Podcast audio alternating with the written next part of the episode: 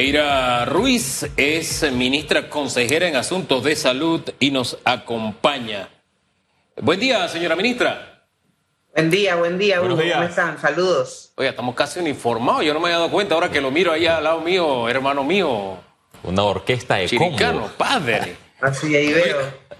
Le faltó un toque rojo a la ministra nada más para que todos tuviéramos en la misma orquesta. Pero en fin.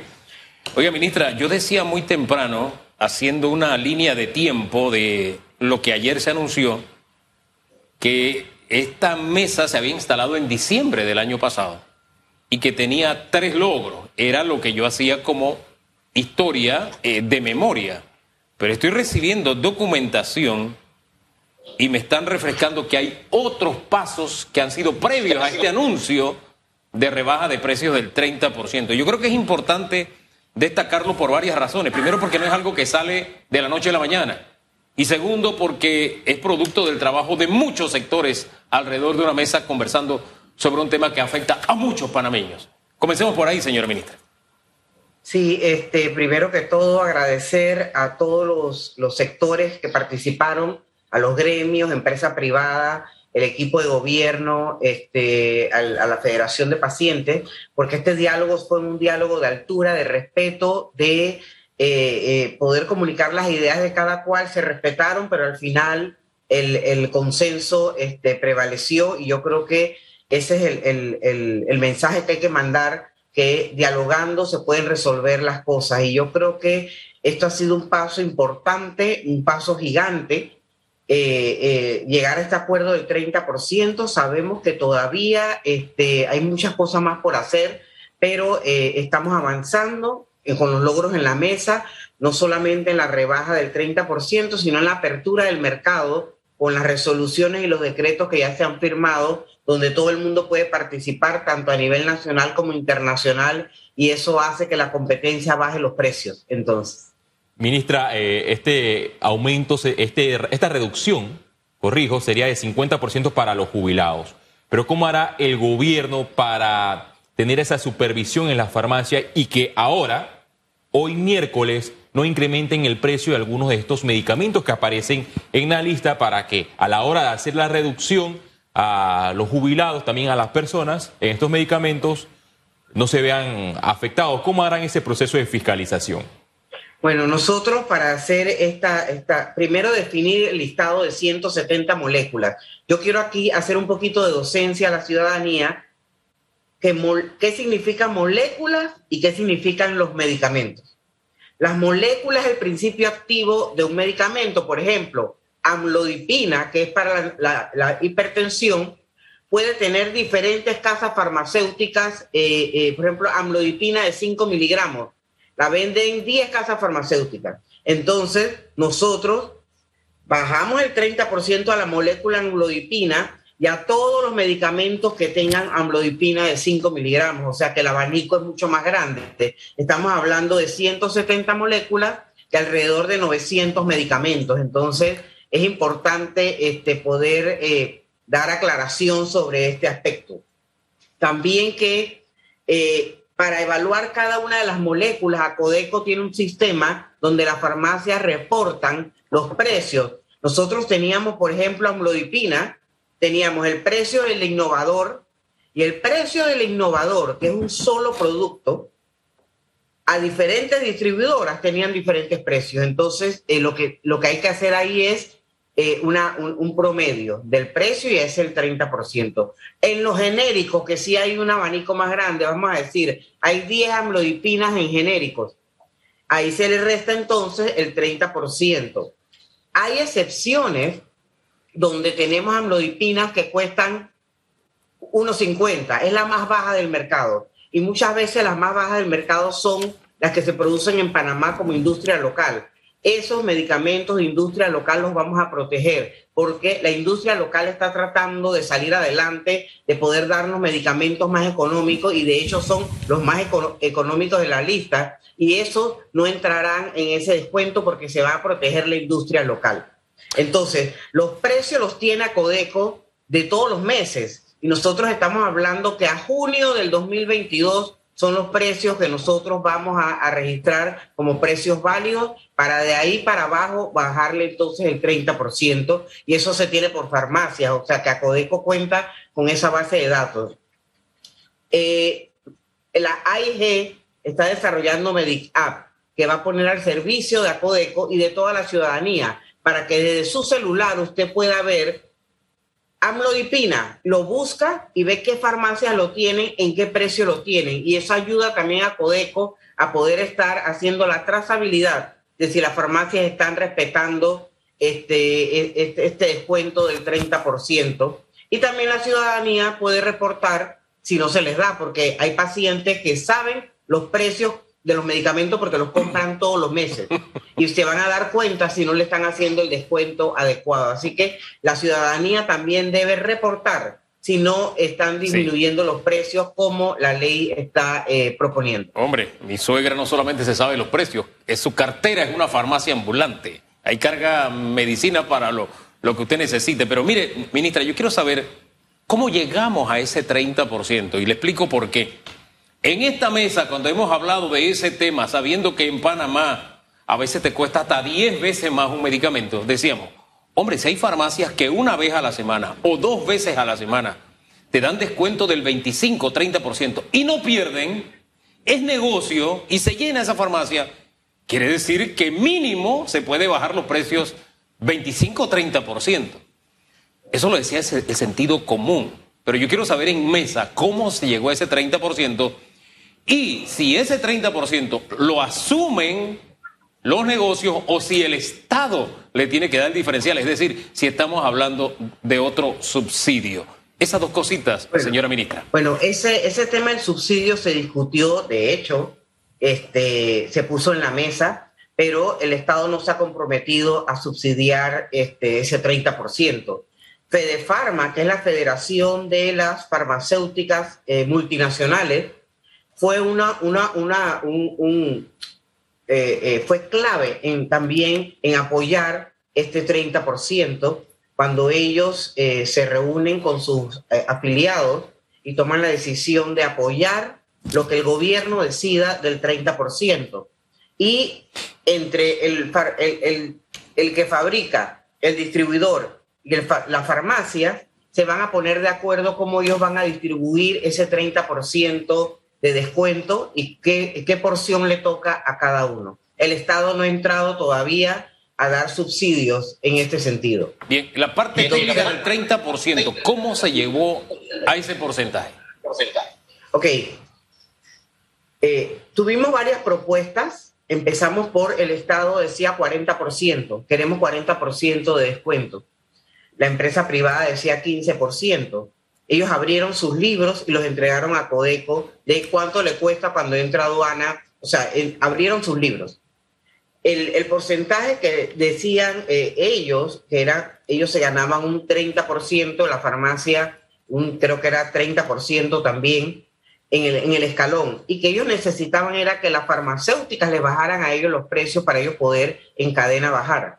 Entonces, eh, en, esta negociación, que si te doy 40, que si te dan 15, nosotros no aceptamos 15, ellos subieron a 20, seguimos dialogando hasta que pudimos llegar a un punto medio de 30%, que no podía ser menos de 30% porque había farmacias que daban 25% cualquier día de la semana. Entonces quería decir que sí podían bajar ellos este, un poco más. Entonces se llegó a esta decisión ellos en la cadena de suministros se pondrán de acuerdo cuánto le toca poner a cada uno. Lo cierto es que este primer paso es importante, creo que un 30% para todos los panameños, cualquier día de la semana, no tienes que esperar que sea miércoles para ir a buscar un 25%. Además, los jubilados tendrán su 30% más 20% que le corresponde por ley. Y yo creo que esto es, es, significativo. Eh, antes de darle la pregunta a, Félix, yo quiero hacer un breve comentario allí. La explicación que me acaba de darme, para mí, tiene toda la lógica y el sentido, porque yo no puedo decirle a alguien que rebaje X porcentaje si yo ni siquiera sé cómo funciona ese negocio.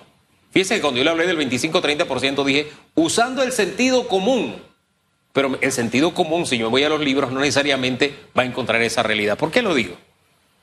Porque En la mesa única donde se discuten otros temas, se llegó a un acuerdo, por poner un ejemplo, en el tema alimentos, en algunos productos que pagan aranceles, que ya no van a pagar aranceles. Pero el que ya compró ese producto con el arancel tiene un precio de venta. ¿Cómo yo le digo al comerciante que deje de venderlo a ese precio si él lo adquirió con el precio de mercado a raíz del arancel con el que lo compró?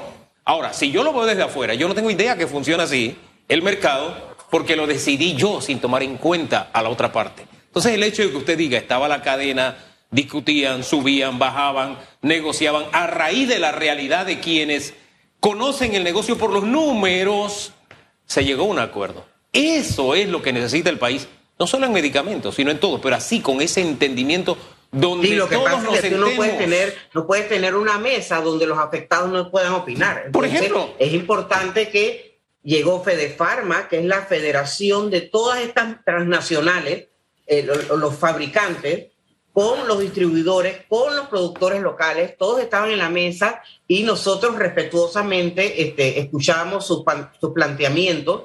Cuando lanzamos el 40%, eh, eh, fue un golpe fuerte y entendimos cuando ellos abrieron sus libros a Codeco, donde está la realidad de cuánto es que ellos están ganando, este, entonces pudimos nosotros consensuar con todos los gremios, había muchos gremios ahí, con Menenal, Lacan, Colegio Farmacéutico, teníamos también a los pacientes y teníamos este, eh, técnicos de diferentes eh, especialidades para poder tomar esa decisión. Así que 30% fue lo que pudimos nosotros negociar, donde todo el mundo eh, ponga su cuota de sacrificio, porque como decíamos, todos necesitamos poner una cuota de sacrificio. Sí. El gobierno lo está poniendo Eh. con la gasolina, con el precio de la canasta básica, o sea, el gobierno sigue subsidiando y yo creo que el gobierno tampoco tiene un presupuesto infinito para poder seguir subsidiando este, eh, eh, todas las rebajas. Lo que aquí se viene es, Hugo, es que en estos seis meses que tiene esta propuesta del artículo 106, nosotros logremos como país abastecer suficientemente al MINSA y a la caja, abrir los mercados para compras internacionales en conjunto con otros países para abaratar costos, por ejemplo, comprar con Colombia, comprar con México, comprar con, Centroamérica, y también que el mercado nacional pueda ser atractivo para atraer otros competidores o los competidores que están, poder negociar mejor con las transnacionales y con los fabricantes precios mejores, porque la verdad que ya nosotros este, no podemos seguir soportando estos altos precios. Ministra, eh, le tengo varias preguntas. Eh, una de ellas me llegó al móvil, por ejemplo, si esta reducción de 30% le representaría algún costo determinado al gobierno nacional. Dos, eh, su respuesta es similar a la que dio anteriormente el exdirector de Acodeco, el señor Meilán. Él recomendó al gobierno abrir el mercado para bajar los precios de los medicamentos. Y tres, ya con estos consensos que ha logrado esta mesa de medicamentos, a su juicio, es necesario que también se debata paralelamente estos puntos en la mesa que está en la provincia de Cocle, ya que ellos tienen algo, otro tipo de propuesta, pero tal como usted lo ha mencionado, acá están eh, todos los sectores vinculados y que por meses se han reunido. Sí, bueno, este, el gobierno siempre ha sido un gobierno de diálogo. Nosotros vamos a conversar donde tengamos que conversar. Todos los panameños son iguales ante la ley. Y nosotros tenemos esta mesa que empezó hace mucho tiempo. Eso no significa que no podamos escuchar también el clamor y, y la- la- las inquietudes que pueda tener eh, todo el equipo que está en la otra mesa de Penonomé. Nosotros hemos estado participando desde el día uno hemos llegado a consenso con ellos en algunos puntos, algunos disensos, porque ya se están haciendo, la redacción no está bien. Al final, todos queremos lo mismo. Todos queremos que baje el precio de los medicamentos, que el sistema de salud sea digno para todos los panameños. Entonces, en eso sí estamos de acuerdo, tanto en la mesa acá de Panamá como en la mesa de Penonomé, porque ese, ese, ese, ese espíritu nos une a ambas mesas. Entonces, yo creo que Aquí no hay que decir que una mesa es mejor que la otra, sino que entre todas podamos nosotros lograr lo que los panameños necesitamos. Fíjese que eh, eh, Y esa vuelvo y te digo, sí, el gobierno no está subsidiando este 30%. Sí, gracias Así que este, esa fue la segunda pregunta que me hiciste. sí. Ahí ya, ya ha dicho eso ya tres veces, así que esperamos que quede bien claro. Ya lo había dicho anteriormente. Bien. Yo no quiero entrar en eso de que una mesa es mejor que otra, porque no me gusta demonizar grupos, eso no está bien. Cuando la gente dice, los políticos, no, no, no, algunos políticos. La asamblea, no, no, la asamblea no, algunos diputados en la asamblea. Los ministros, no, algunos ministros. En fin, porque hay ministros que hacen bien su trabajo y uno ve el resultado, hay otros que se encuentran con los resultados en las calles, ¿verdad? Entonces, eso de los buenos y los malos no me gusta. Demonizar no me gusta, no me agrada. Eh, lo digo porque yo me quedé con su respuesta anterior. Y si no todos participan en una mesa, y ese es el llamado, si, no, si bien es cierto, no podemos decir esta mesa es buena y esta mesa es mala, sí podemos aprender de las dinámicas de las diferentes mesas para sacar provecho, porque al fin y al cabo este es un solo país. Sencillo. Entonces sí podemos mirar los éxitos o fracasos en que se han equivocado, que han hecho bien, el tiempo que se ha tomado en, para llegar a una decisión. A veces, vamos corriendo y hay temas en que, hay, víteme despacio, que voy deprisa. Y si yo no tengo los elementos suficientes para tomar una decisión de peso, va a pasar que yo voy a comenzar a demonizar al otro. Mira, no me baja y él es el malo. El, fulano se comprometió y no cumple, él es el malo y yo soy el bueno. Ese, ese discurso de odio que estamos viendo en las últimas semanas que me parece no lleva a nada bueno. Ministra, esa es una nota al calce de lo que me, dejó reflexionando de lo que dijo anteriormente. Ministra, en la Asamblea se está discutiendo también proyectos de ley que datan de hace más o menos un año, se están unificando, de, anotaba muy bien eh, mi colega hace algunos minutos. Ustedes han tenido tiempo de leerlos, han participado. Veo que allá también están prácticamente todos los sectores también en esa discusión. Eh, y quiero saber que, si, si, están tocando música a dos tiempos o si están al unísono, se están entendiendo. ¿Qué, qué, qué, de lo que está haciendo el Ejecutivo versus lo que está haciendo la Asamblea? ¿Hay comunicación o no?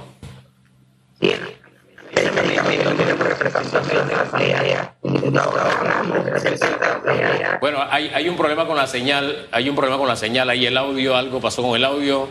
A ver ahora, ministra. Nada, perdimos. Se le fue el audio.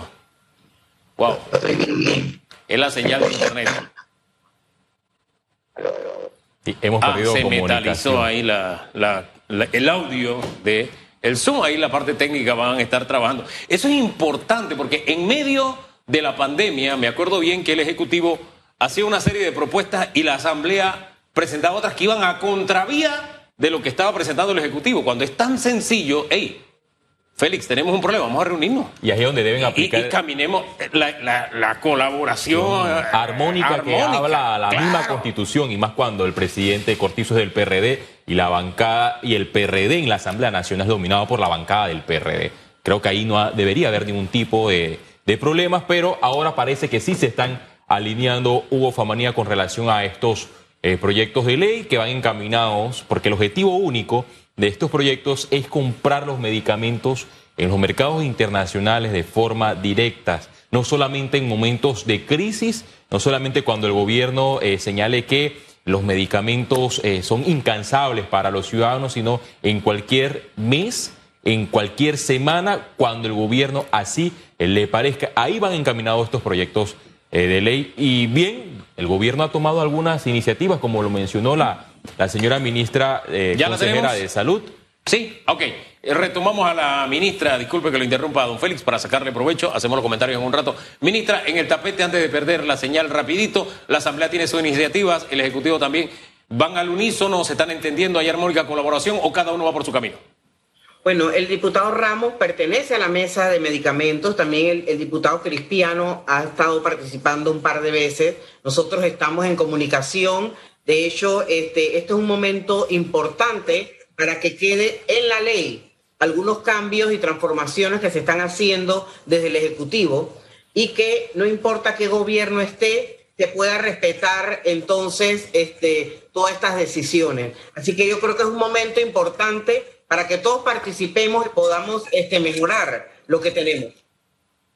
Estos proyectos de ley en la Asamblea Nacional, ¿cuándo podrían eh, ser llevado al órgano ejecutivo. Usted han tenido comunicación con el diputado en su eh, estudio, para este en periodo. Su estudio están hablando y no puedo escucharlos. Ah, tiene ahora la señal de control. Tranquila, no se preocupe, esas cosas pasan hasta en las mejores familias. eh, temas técnicos eh, que estamos tratando de solucionar. A veces es muy sencillo verlo así en televisión, sí. por ahí todo un equipo, ahí está. Ahora sí. Ahí está. Bien, ministra, Ahora sí. adelante, no se preocupen, ya solucionamos. Ah, no, usted estaba Sí, preguntando. eh, ministra, le preguntaba si en estas conversaciones que ha tenido con el presidente eh, de la Comisión de Salud han logrado tener información de cuándo estos proyectos de ley podrían ser aprobados por la Asamblea Nacional y enviados al órgano ejecutivo. ¿Sería en este periodo legislativo? ¿Qué le han dicho los diputados? No, en este momento no hemos conversado de ese tema. Este, hay un equipo trabajando con ellos.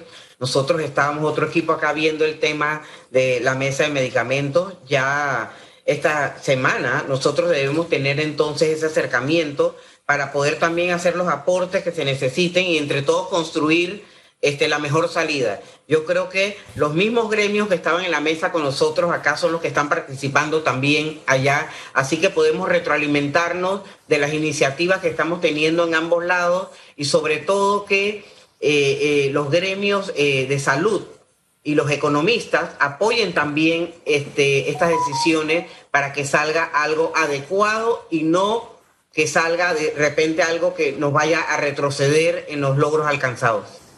Ministra, me gustaría que para un futuro próximo nos acompañara y pudiéramos hablar en la práctica qué resultados han tenido cada una de las medidas tomadas, porque le insisto, yo hablaba de tres medidas y son muchas más. La primera que me pusieron ahí fue el observatorio UNOPS. Eh, una de las Sí. primeras recomendaciones fue crear esta mesa de servicios de observación regional. Eh, Entonces uno se queda y que, oye, pero es que hay más cosas que desconocemos. Sí, no solamente Sí, hay, que lo haya hay creado, mucho- sino hay- saber hay mucho- qué resultados ha que el tiempo no nos da. Sí, exacto. Por eso me gustaría tenerlo bien estructurado para que nos diera, bueno, Medixol. De Medixol eh, se han extendido X cantidad de recetas y eso lo ha representado el Estado, X cantidad de dinero en la erogación de tanto. En fin, tener ese balance de todas estas medidas, como digo, desde diciembre se han estado tomando en esta mesa donde hay muchas caras y muchos sectores. Claro que sí. Y Medixol todavía no se ha generado ninguna sola receta. ¿Por qué? Porque el, el Seguro Social tiene, eh, de esos medicamentos de Medixol, los tiene. Así que todavía no hemos generado una sola receta de Medixol. Eh, disculpe, no le oí lo de Medixol. No se ha generado ninguna receta. ¿Por qué? Porque Medixol, recuerden que es un abanico de algunos medicamentos. Sí. Esos medicamentos de Medixol los tiene el Seguro Social, por ende no se, no se genera receta de Medixol. Ajá, entonces, discúlpeme, pero para esos días también se anunció compra por emergencia porque no había medicamentos. Entonces, lo que se compró por emergencia que no había, no estaba incluido en Medixol. Yo pensé que era un complemento del uno del otro. Lo que pasa es que es un complemento, porque cuando tú compras, si no te entregan a tiempo, tú tienes que salir entonces a invocar Medixol. Pero ¿qué ha pasado? De repente han entregado más rápido las empresas. Las empresas han acelerado sus entregas. Entonces, por eso es que no hemos podido invocar Medixol. Eso es Ah, bueno. ¿qué- para tener una idea todavía más clara, ¿qué porcentaje de abastecimiento hay en el seguro en este momento y también en las farmacias del el Ministerio de Salud? Te puedo hablar la del Ministerio de Salud, que tiene 95%. No te puedo hablar en este momento la de la Caja del Seguro Social, porque eso oscila, pero sé que está por arriba del 93%. Hombre, Y ministra. que, sí, y que no podemos ver, no podemos ver los números fríos así, claro. porque hay que ver si son medicamentos de alta rotación o son medicamentos de baja rotación. Entonces yo creo que ese, ese análisis se debe hacer, hacer más profundo. Sí, claro, tiene que ser más profundo. Al final me puede decir el 95%, pero falta el que yo uso. Exacto. Bueno, para mí entonces sí es Exactamente, desabastecimiento. ¿no? exactamente. Y, así, y así lo mide el usuario. Ministra, muchísimas gracias. Vio, cuando se quiere se puede. Ese es el mensaje no solamente para la autoridad, sino también para, para el país. Sin someter a prueba o cambiar nuestro modelo económico, el propio modelo, y esa es uno de las gran- los grandes beneficios de este modelo, el propio modelo permite salidas para que las imperfecciones del mercado sean corregidas. Llámese oligopolio, llámese práctica monopolística que lo pena la ley a propósito, llámese acaparación, llámese lo que sea. La ley y el sistema tiene válvulas de escape y de salida. Y esta es una prueba. Eso es Y- importante, Y, y claro el mejor sí. mensaje es el diálogo, ministra, de todos. Gracias, el diálogo ministra. de todo y no las imposiciones. Eso es el mensaje. Totalmente. Gracias, ministra. Queda entonces pendiente la plataforma que está desarrollando la AIG para que los ciudadanos puedan ver en tiempo real el precio de los medicamentos. Hay